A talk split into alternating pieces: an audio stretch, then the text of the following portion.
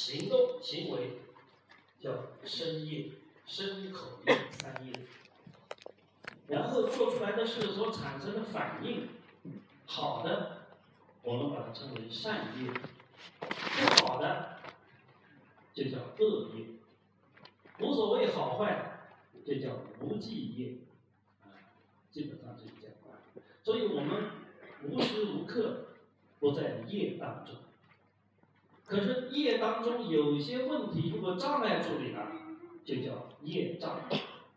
凡是不开悟的人，都是因为业障是障碍住的，这个叫业障。所以业和业障是两回事。好，好，谢谢老师。如果没有懂的话，可以举手。我们会工作人员会把麦克风递到你的手上。好，我们来进行下一个问题。在书上看到过“脉解心开”这个词，想知道开悟与气脉之间有什么关系吗？这个其实没有直接的关系，但是有间接的关系。间接的关系就是因为气脉不通以后呢，身体的状态不太好。容易心浮气躁，不太安定下来。所以气脉如果通啊，打坐以后，尤其是通过打坐，你要是通畅的话呢，你身体就比较流淌的很自如，心就容易定下来，然后由定而生慧，就可以开悟。但是不要指望气脉通了开悟就比人家更容易，这也不一定，因为你有这个念头的时候，又执着于气脉。或者你也不要认为开悟的人气脉一定都是通的，这也不一定，因为开悟他只是找到了本性，气脉通不通的人都有本性，他找到了而已，不是他把气脉搞通了，不是这样回事啊。老师好，人生难得，有人说我们大部分人转世很难成人了，真相是什么？请老师开示。嗯就像咱们今天坐在这儿参加的课程，你说难得不难得？你说难得吧，好像你也没那么困难，啊，你就是一直对这些宗教文化感兴趣，刚好就看了微信有这么一个这个广告，于是你就自然的就到了北京，所以对于你来讲，好像也不那么难。可是如果站在外面来看，对于一个求道者，忙了多少年都找不到一个法，找不到一个能把话说清楚明白的老师。对于这样的人，那就太难了。所以你们大家比我难得多了啊！我比你们大家难得多了。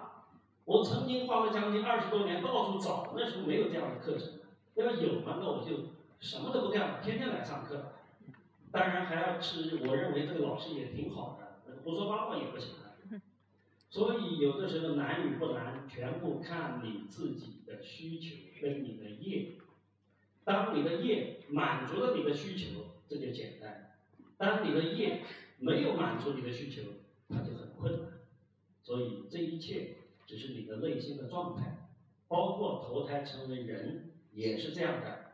咱们每个人成为自己，谁认为自己成为自己难到哪里去了？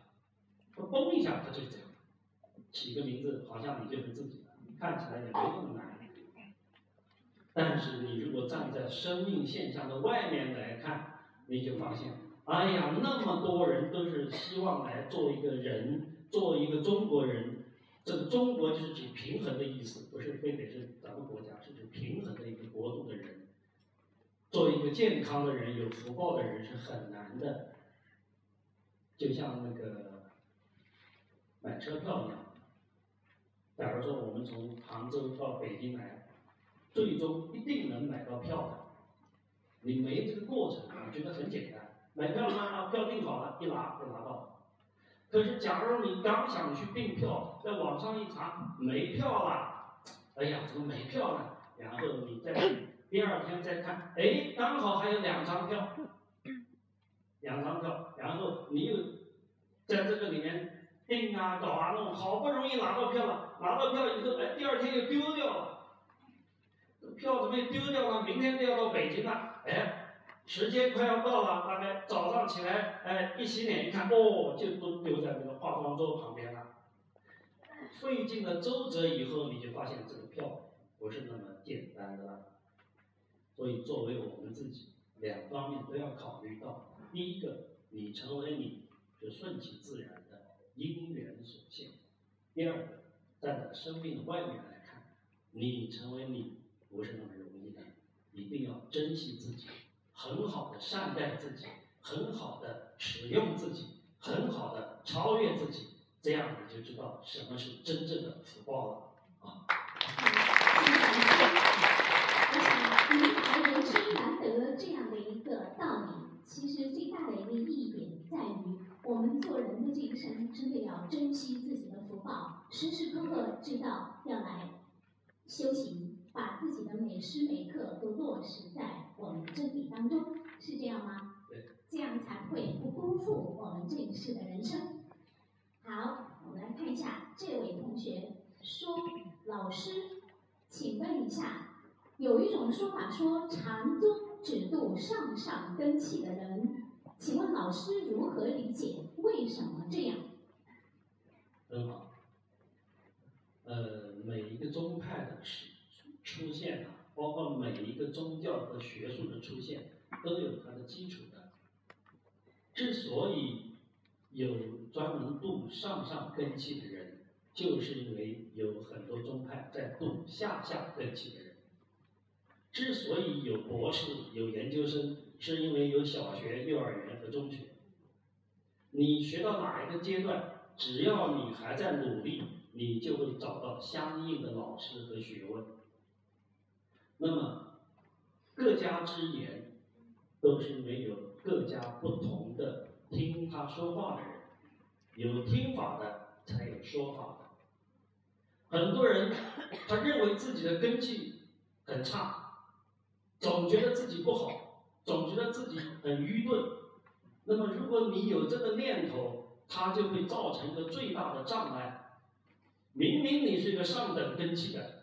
你都阻止自己这样的学习机会，因为你说自己根基不够，这个话说出去很好的，不得罪人的，还有一个谦虚的美名，呃，感觉也很低调，呃，我根基不行啊，呃，我这个人福报不够啊，这个话说出去好像就是挺不丢脸的，实际上作为一个修行人来说，这是很丢脸的事情啊，说我根基差。你根基差，你谁让你根基差的呀？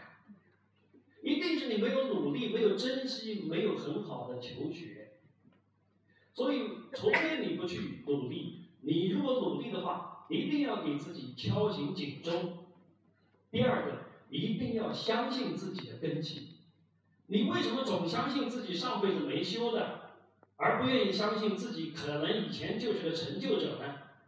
既然大家也搞不清楚以前自己怎么样，你为什么老往坏处想呢？对你自己有什么好处呢？你相信自己今天的福报有，一定是前面种下的一个福果，所以给自己信心，充分的利用你的资源，每一个人都是上上根器的。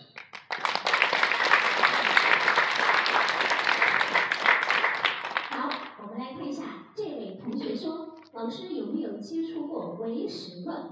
请老师帮我们详细的讲述一下一二三四五六七八十之间的关系。很好，唯识宗就是我们唐唐三藏开辟的一个宗派。这个宗派以研究人的内心的意识为重点，专门来去研究它，通过它来悟道，得到解脱。可是这个宗派因为它的理论太繁杂，体系太复杂，啊，概念太众多，所以学习时候很困难。除非你的文学基础很好，同时还要对每一个概念都有一个落实，比如每讲的一个概念你都有体会，你学习起来就比较容易了。如果你的文学基础也不好，同时又没有体会，你学那个东西。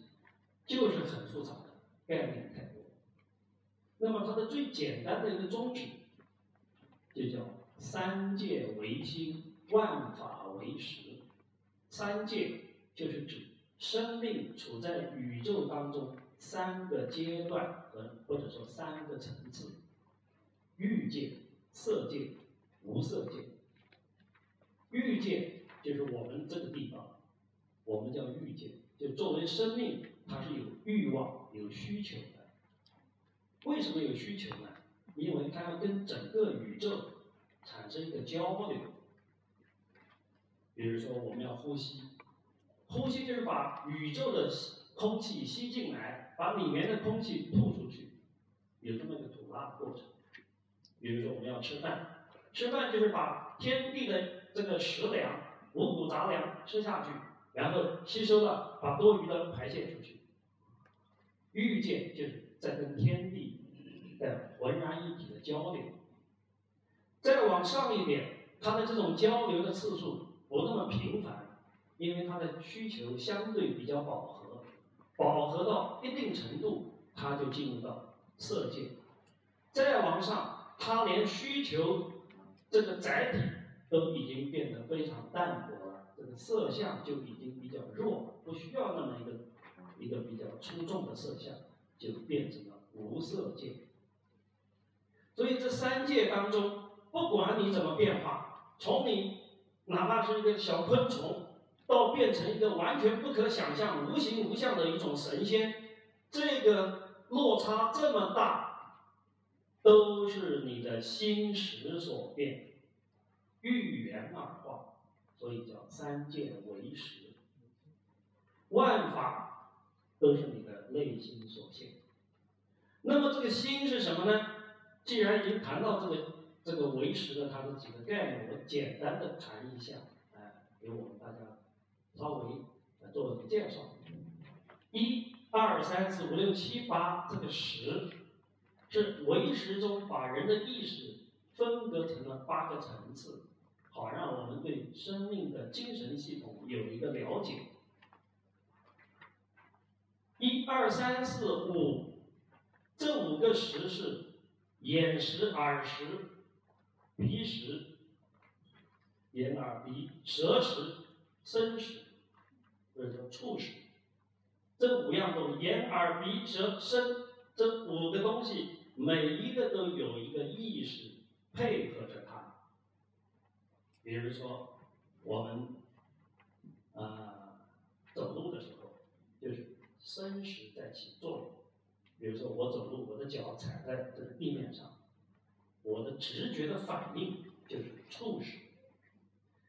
我踩在这个地方，哎，感觉有点晃，再一低头，哦，这个板子没有定好，这个概念，这个地板没有定好，这个概念就不是触识的，而是意识的。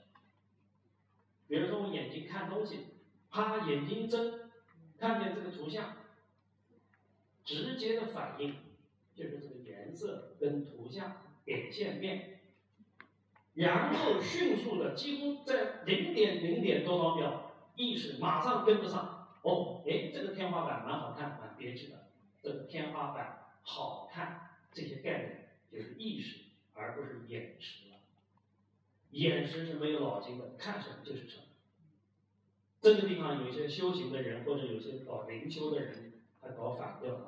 他以为把这个意识拿掉，一直保留一个看什么就是什么不动脑筋的状态，就是一个比较高的层次了，那就走回去了。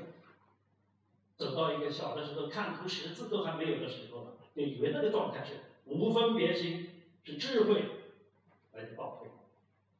所以东方的智慧非常了不起，他早就在两千多年以前，甚至更早，把这个意识已经谱写的非常清晰，非常的详尽。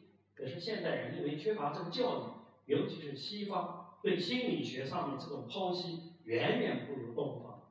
这个是后来在弗洛伊德以后，很多心理学家，尤其是一个叫弗洛姆的，他在跟禅宗联系的时候，发现东方的意识，尤其是唯识，唯识中把这个意识讲得非常详尽，值得他们西方心理学去研究和学习。所以这一块也是个吊带。前五十清楚了以后，眼、耳、鼻、舌、身都有了每一个意识，第六个意识，眼耳鼻舌身意，意识是什么呢？意识就是你的思维啦。你从小长大以后，告诉你的一二三四是什么？啊，A B C D 是什么？啊，什么好坏得失是什么？形成的概念，看图识字。意识后面有一个托盘，相当于叫一根，这个叫第七识，又称之为叫莫那识。这个一根相当于眼睛的眼根一样，它是只要是生命都存在的这么一个根。所以唯识中称它为叫恒生我执，它是一种生命的自我感。有的时候我们在一瞬间，第六意识还没有出现的时候，你略微能感觉到它。呃，比如说突然别人拍了一下，哎，感觉到有人碰了一下，这种哎自我感。碰别人你没感觉，碰你有感觉的。那么你一回头，哦，是你呀，这个时候就已经是意识了。意识一分别，哦，是你呀，还是他呀，还是干嘛的？这个就是意识分别了。第七识是不在这个层面上，但是它也有一种深邃的分别，是自我的那种分别，叫第七识。那么第七识是因为有了这个身体载体以后，它具备的。当你的意识心，就是我们现在说话的这个第六意识，他在想开悟，他在想悟道，他在想学习的时候，他老是使用前面的一二三四五的意识来工作、来学习，得到的只是知识和概念，他就没有办法真的来悟道。他唯一的办法，为什么叫回心转意？回头转脑，是他站在原地别动，还是这个第六意识，但是他回头看，观，观到他的有一个第七识的本质所在，然后再穿过第七识，发现后面才有一个公司的真正的董事长，第八识阿拉耶识。又叫如来藏识，它是什么东西？它是一切所有存在，但是又根据每个人的感官，根据每个人的一二三四五六七，你的七个意识来体验这个第八识。所以这个第八如来藏识，又是我们共同所拥有的，又是你每个人所具备的，又是有同，又是有异，所以它。不增也不减，不多也不少。这个如来藏分两大块，一阴一阳，或者叫一个叫有形有相的信息，一个叫本来无一物的空无所有。两个东西像一个大的阴阳鱼一样，每时每刻都在运动和发展。包括我现在每说的每一句话，我们每个人的每一瞬间。都是它在运动和发展，它的运动的形式称之为轮回，它运动的不变的性质称之为涅槃。你悟到了第八识以后，发现它轮回的只是它信息的这一块的因果相续的关系，而它不变的本来无一物的涅槃就在它的核心当中。那我们通过心经的学习。就是通过轮回当中的眼耳鼻舌身意的这些幻境，来悟到一尘不染的本心，然后把两个色与空全部蕴含在一起，形成一个不二的状态。这个就是真理所在，本质所在，一切的根本所在。这个就是唯识。唯识论的。一二三四五六七八，大概是这么一个概念啊，先给大家呃初步的介绍一下啊。谢谢老师，非常精彩。那么在这里涉及到了有一个概念，我们经常讲我们要心想事成，这个心是什么事？什么心？这个事是怎么成的？它是我们的这个一二三四五六。七八十当中的哪一识在起作用？非常好。我们的顾老师总是会锦上添花。就是说，很多人会把第六意识当成是心想事成的心，那就完蛋了。我往这一站，我来想，我想，呃，今天中午那个快餐直接过来了，呃，直接放到桌子上，我就省得出去吃了。我想，我想，我想，你想想看，能把它想来吗？尤其现在流行的一种说法，吸引力法则，我一想它就来了。如果这么简单的话，好，我们就找两个人，一个想来，一个想不来。你说到底怎么办？到底来不来？这就麻烦了。这来还是不来？你说来，他说不来。哎呀，老天爷听谁的？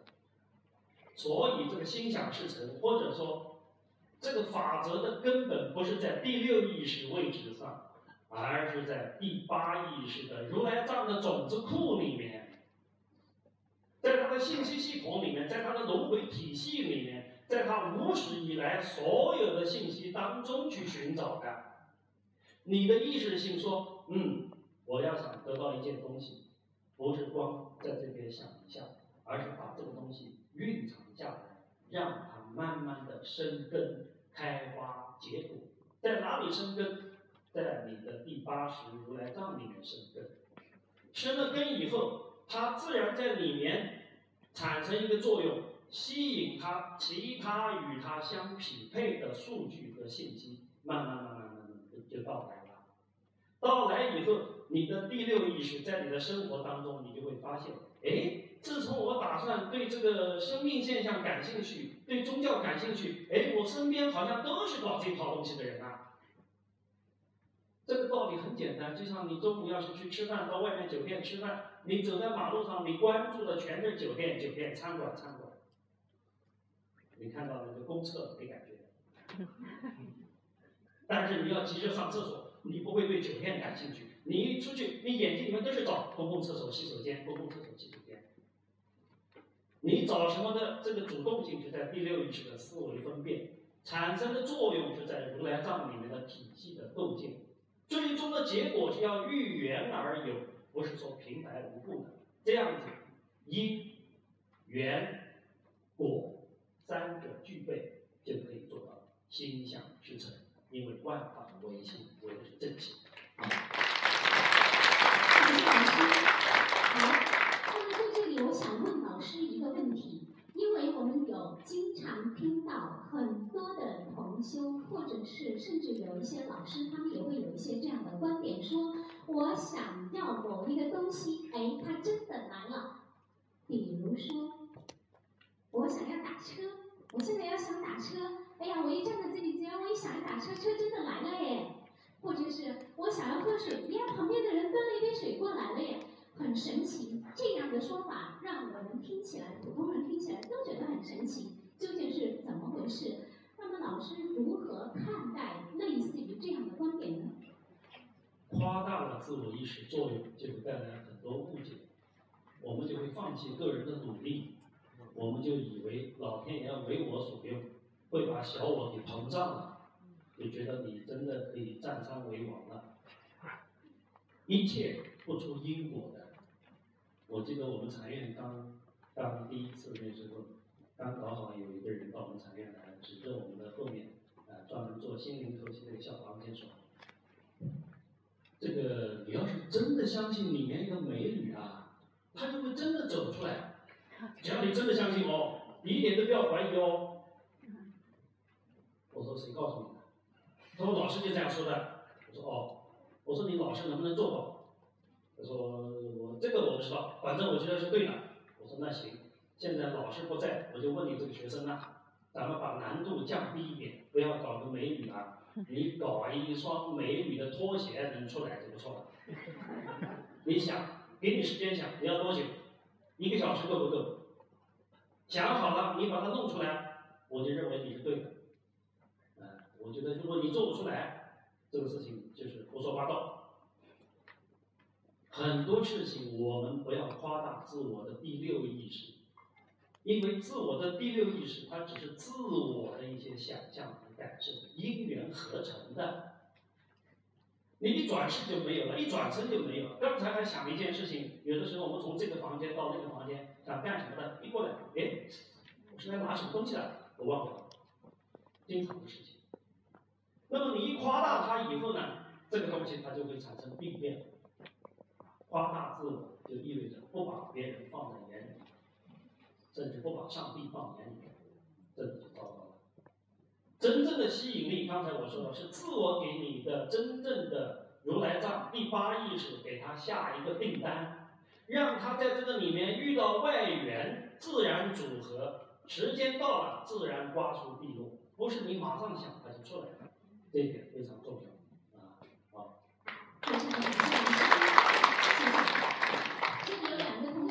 提到关于关的问题，第一，关关到了又怎么样？只是关呢，还是需要转换？如何转换？这个问题是刚递上来的。老师说关喜怒哀乐，请问老师是不是用您的关心方法，关着关着就没有喜怒哀乐了，业也消失了？嗯，很好。关这个办法是一直贯穿的，但是除了关以外。我们还是要有一些对治的方法。观只是你的心开始变得空灵起来，开始对自我看得比较通透，不那么执着。就算你很好，你也达到了其中一方面，就智慧这一块开始萌发。但是佛教是非常全面的，它告诉我们，光有智还不够，一定要福智双修。一定要德智双修，所以在生活当中，在工作当中，你的形式上、生存方式上，还是要运运用一些法则。该把人做好，一定要去好好做人；该把事做好，一定要尽心尽力；该你的责任，不应该逃脱。这样子，福智双修才是个修行人该做的事，而不是只是观就可以了。但是观。是开智慧的一个非常好的钥匙，它一直贯穿其中。但是行动上，其他你还得跟得上，这样你就不是偏颇，比较全面啊。好，谢谢老师。我们来看下一个问题。这位同学说：“老师你好，如何管理情绪？如何修平等心、平常心？”第一件事，先喜欢你的情绪。喜欢你的个性，为什么？因为你现在拥有的个性是以前那么长时间轮回过来的结果。你的个性不是平白无故出来的，不容易出来的。你的个性必须要因缘结合啊。比如说，你这个人性子很很很急，你不仅上一辈子性格就有点这个味道，你在转世的时候还要配合一个能够给你遗传因素的。急性子的这么一套硬件，你找一个爸爸妈妈给你的遗传也要跟他匹配，所以不是光你上辈子的就行了，它是一个整套的系统，所以不容易的得到你今天这个状态，所以先喜欢他，喜欢他，他就不太来惹你了，他就跟一个小孩子一样，他就安心了。要不然他老在旁边吵吵闹闹的，因为他没有安全感。先让你的情绪有安全感，他觉得嗯，我就是个坏脾气。哎，既然你喜欢我，好，你喜欢我，我就不那么坏了，就开始安定下来。安定下来以后，好，再补充营养，增加理性思维，增加你的逻辑性，增加你的知识，增加你的意志力，增加你的专注度。增加你的定力，增加你的智慧，全部这套外部的营养再融入其中，味道就开始转变。我记得小的时候喝那个牛奶，挖了一勺子盐放进去了，应该是放糖的，我挖错了，挖了一小勺子盐放进去了，一喝，哎呀不对，放盐了，但是又舍不得倒掉。我妈过来，不要放糖，再放，再放，再喝，一喝，哎，甜了，就就是这个道理，你要把它给冲淡了，理智一过来，情绪照样有，但是一出来，砰下去了，一出来，砰下去了。原来情绪一弄一闹，弄了两天，现在两个小时就搞定了。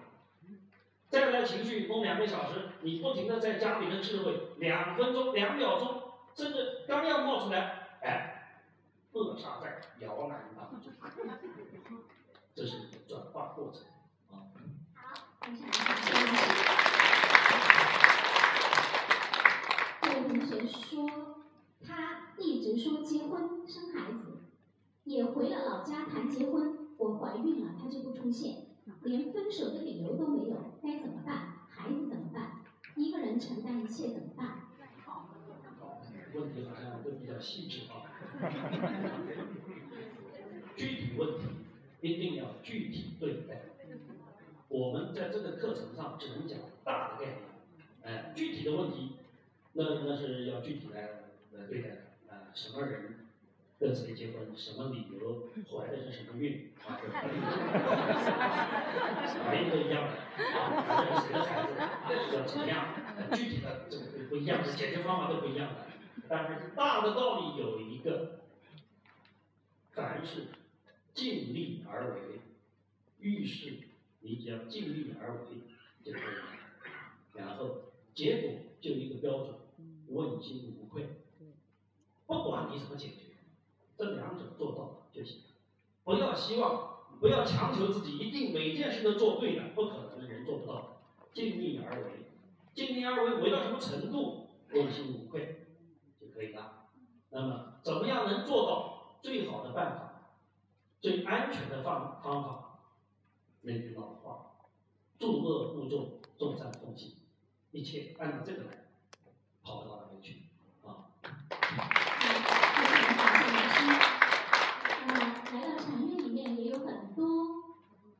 学因为情感的问题而来到禅院，想要来咨询老师。那么我对这位同学有一些建议，就是说遇到这样的问题的时候，最好不要一个人在家里傻想。就是说，当我们自己没有办法处理的时候，遇到需要帮助的时候，我们要多接触一些正向能量的这样的人，多接触一些啊，大家比方说像我们课堂上经常在上这些课程。有很多人可能在这个方面的处理方法和方式，可能都能够帮助到你。即使是没有实质性的帮助，他们和你在一起，可能都会给到你很多的力量。这个力量会让你在这个处理这些事情的过程当中，会让自己轻松很多。还有一个就是多来参加一些正向能量、增加智慧的这样的课程，多与智者接触。还有一点就是，所有的方法你都尝试过了，实在没有办法，无相禅院欢迎你。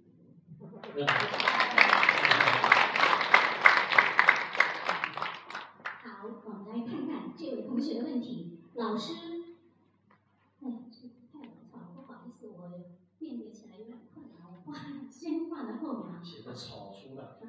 轮回是怎样的行为？我怎么才能相信有轮回？有什么什么可以证明轮回的存在？很好。如果说想获得一些具体的案例，我觉得现在资讯很、很、很、很快，网上有很多这样的案例。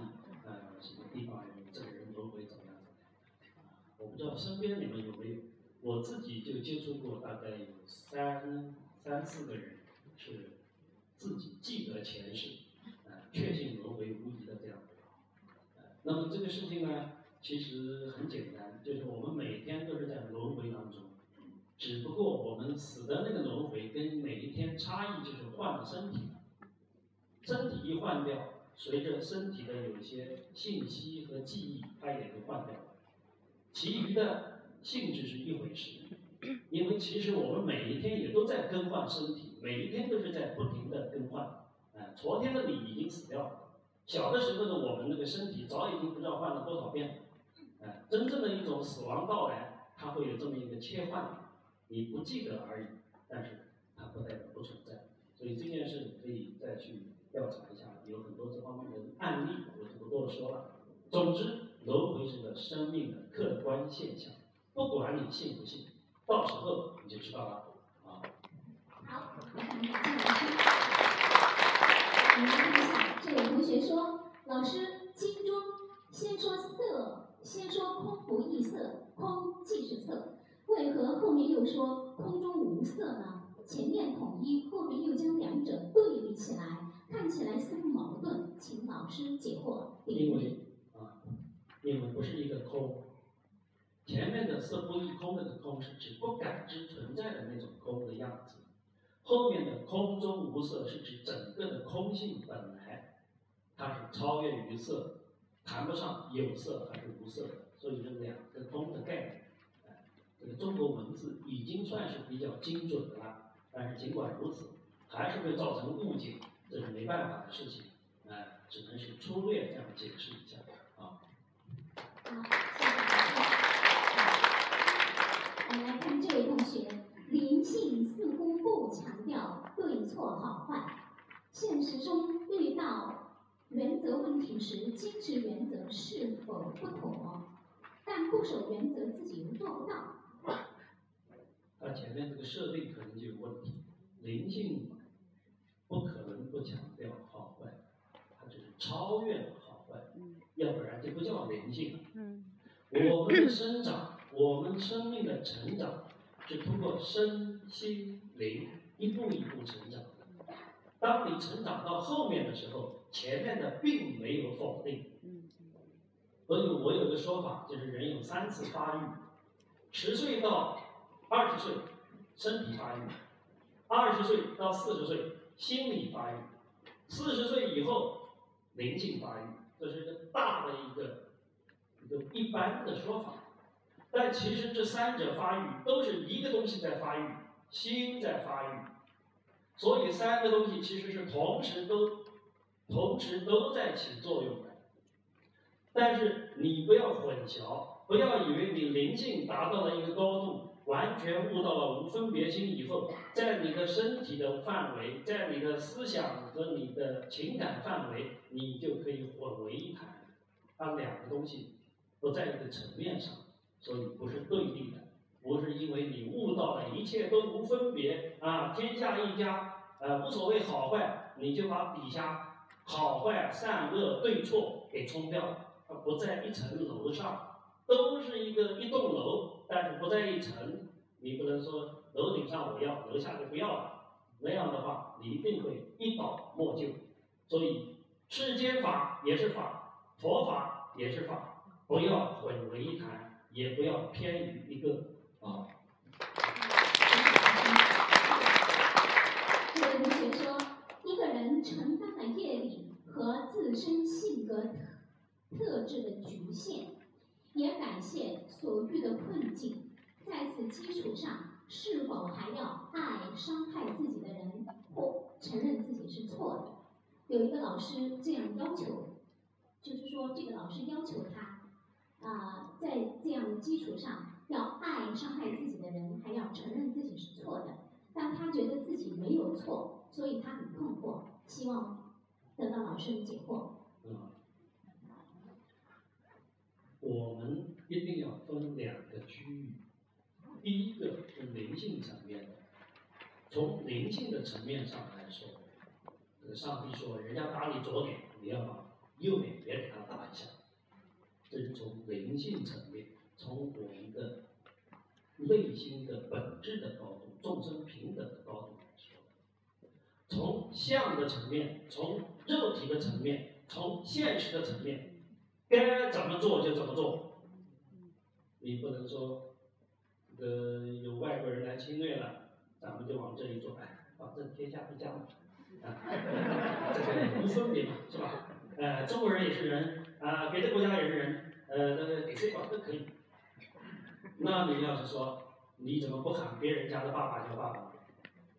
你怎么不去养别人的孩子呢？世间法就是规则法，规则法就是因缘法，因缘法就是因果法，一定遵循这个因果，它是有形有相的，它也是道的一部分。否则你就偏了，偏于空了，偏于执着于那种状况。反而恰恰可能是因为你的现实当中的内心有问题，拿那种虚无的东西来遮盖这一块，倒是有可能。现实就是现实，如果你不尊重现实，等于不尊重佛法。佛法，佛法不仅是现实，它还是永远的现实。所以，无常就是常，所有的变化的本质就是永恒。你不尊重变化，就不可能得到永恒。两个是整体的一个关系。好。谢谢老师。我们看这个问题，最大的无私就是自私。老师怎么看待这句话？这话谁说的？是我说的。没有，他没有说是谁说的。嗯，最大的无私。最大的无私就是自私。啊，我想一想这话怎么说的话，最大的无私就是自私。啊，因为我不知道是谁说的，所以我要请教他一下，这翻译过来是什么意思？这个我可以，我们这个现场的同学在答疑部分是可以拿着麦克风直接与老师对话的。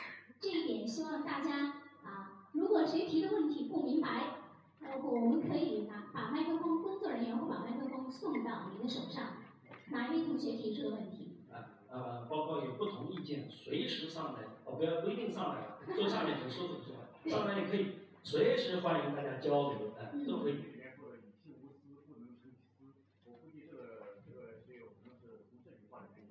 啊，你说是从《道德经》里找的是吧？啊，以性无私，不能成其私，所以他引申来说，最大的这个呃无私就是自私。啊，呃，我不知道他理解的对不对？嗯，好的。他是这样子的。我们首先把这个“思”这个字要看清楚。从空性的角度来说，没有一件东西是单独的自私的，你找不到。我们的身体都不是你自己的，没有父母的结合，没有身体。你脑子里面的装备，没有这个社会给你的营养和学问，你脑子里面是空无一物的。我们所有的自我认识。也都是要靠很多跟外界的接触，你才发现有个自我的。所以，真正的自私是相对而言，是这个人只考虑这个自我，而忽略了别人的一个说法。所以，真正的如果想把这个搞好的话，把这个小我的自私要想把它弄好的话，让你舒服开心的话，最好你能考虑更多的人，这种无私就会更好的滋养你这个所谓的私，而不是。把别人都不放在眼里面，这样所带来的恶果，就是你自己也一定也不够幸福和快乐的。哎，我们可以看一下这个世界上有个规律：越自私的人越痛苦，越自私的人越虚伪，越快乐的人越无私。一般都是这个规律啊。好，老师讲到这里呢，我想起了有有一个啊，我想起了我们的佛祖释迦牟尼佛，那。如果说最大的无私就是自私，我突然一下子联想到他的话，其实这句话用在他身上还是挺贴切的。因为当年他是王子，他从王皇宫出来的时候，他的整个家族其实是非常痛心的。如果他不是为了求道，他如果不是为了去，我们可以把自私暂且用在那个地方。他真的是很自私，因为他没有考虑到他的家庭的需要。但是他为了去求道，他求道是为了更大的无私，他的无私是为了自私，自私也是为了无私。我觉得就是说，所有的话就好像老师讲法一样，老师讲法他针对不同的人群，他所说的话是不一样的。有时候我们不能单独的把某一句话拎出来说，仍然老师讲过什么什么什么什么，完蛋了，因为不同的人的问题是不同的。老师给出的答案是不同的，站的点不同，他用的语言方式就不同。所以我们现在呢，可以就说弄清楚无私和自私之间的关系就可以了。不必深究这句话，这是我的建议。老师您觉得呢？对，很好，就是这样。尤其你刚才举的佛祖的例子，就是这个意思。啊，很难说他的这个标准是什么，但是他这个心装众生呢，啊，就是真正的大我所在。嗯、呃，就是佛的精神，好，那么由于时间的关系，我们今天的互动环节就到这里暂停，因为我们还要留出一点点时间来。我们来做一个这个可以